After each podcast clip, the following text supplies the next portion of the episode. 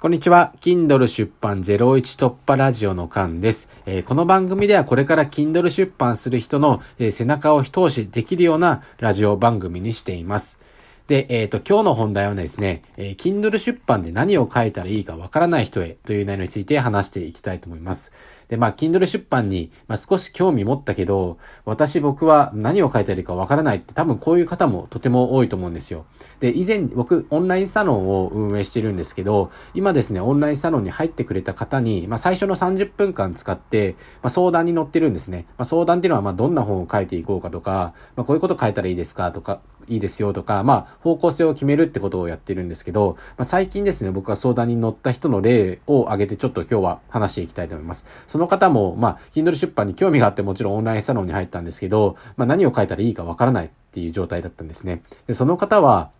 えブログを書いたことがない。ノートも書いたこともない。もちろん Kindle 出版もしたことがない。でも、え Kindle 出版新しいことにチャレンジするのでとてもワクワクしている。でも何を書いたらいいかわからないって、まあこういうような悩みを持ってたんですよ。多分同じような悩みの人ってこれ聞いてる中でいると思うんですね。で、えまあその人のですね、話を、まあ話を聞いていると、まあ今まで転職をたくさんしてきたみたいなんですね。で、転職をして、して、え何回も何回も失敗し続けてるみたいな。で、今も成功したことがないみたいなことを言っていて、で、その人はやっぱりその転職して成功して、えー、成功した人の、えー、経験を聞きたいんじゃないかっていうことをおっしゃっていたんですけど、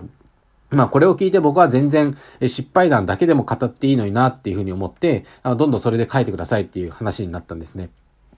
まあ、失敗談、本当に今までずっと失敗してきたんだったら、まあ、失敗談を語って、まあ、なんで失敗したのかっていうのを深掘りしていけば、まあ、これから転職する人にはいいメッセージがあって、いい書籍にはなりそうですよね。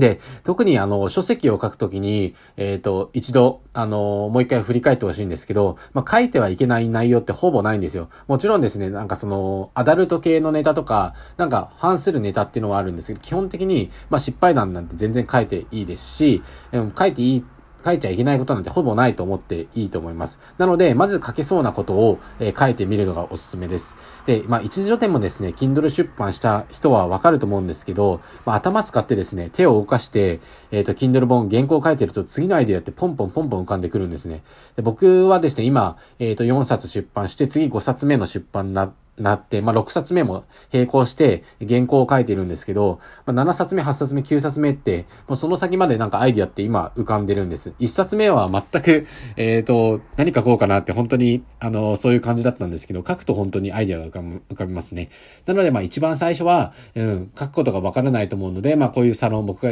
運営してるサロンとかで、なんか話できて相談できたら、まあ助けられるかなっていうふうに思いました。で、まあ、他にはですね、一番最初に出した人は、えっ、ー、と、まあ、自分の自伝を書いたりとかですね、えっ、ー、と、まあ、仕事のことを書いたりしている人がいるので、まずはとこ、あの、そこまで気にせずに一冊出してみることが、えー、大事だと思います。で、今日はですね、えっ、と、Kindle 出版で何を書いたらいいかわからない人へという内容について話させていただきました。それでは以上になります。バイバイ。